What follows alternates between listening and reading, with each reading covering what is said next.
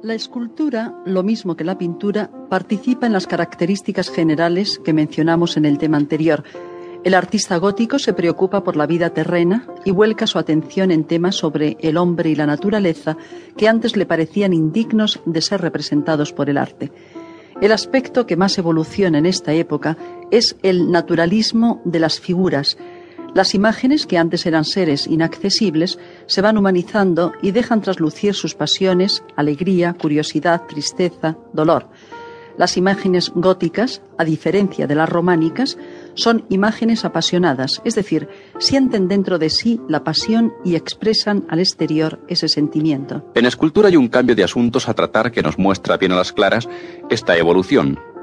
El tema románico por excelencia era el dios juez rodeado por los evangelistas dentro de la mandorla mística, el conocido pantocrátor bizantino.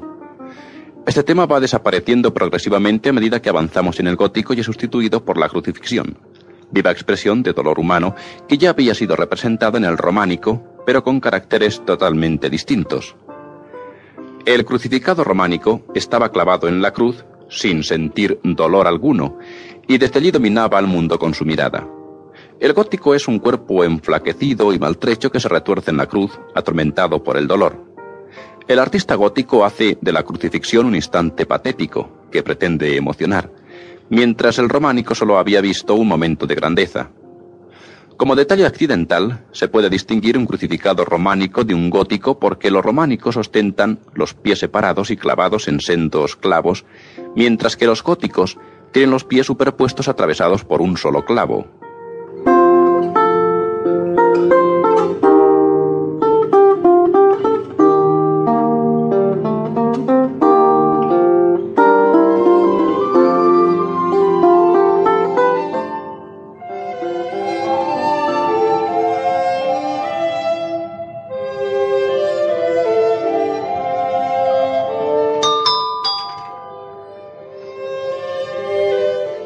Otro asunto muy frecuente en la escultura gótica es la Virgen con el Niño.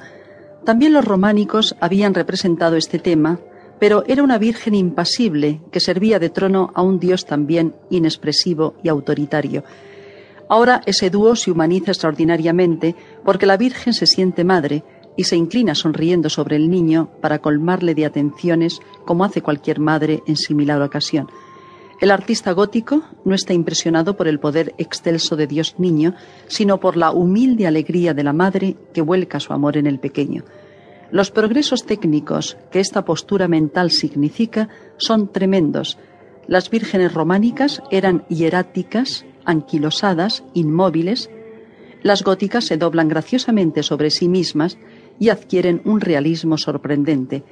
La Virgen ríe, juega o habla con el niño Dios y los cuerpos de ambos se combinan de un modo orgánico y expresivo.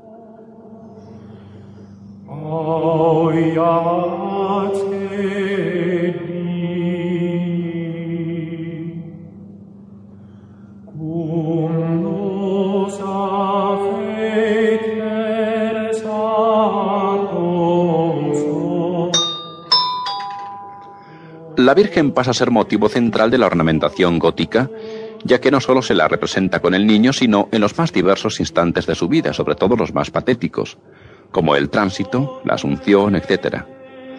Cualquier tema relacionado con el dolor o la alegría es acogido con interés por el artista bajo y medieval. También es muy frecuente la Virgen con el Hijo muerto, composición iconográfica que se conoce por piedad, que tendrá un gran porvenir en el Renacimiento.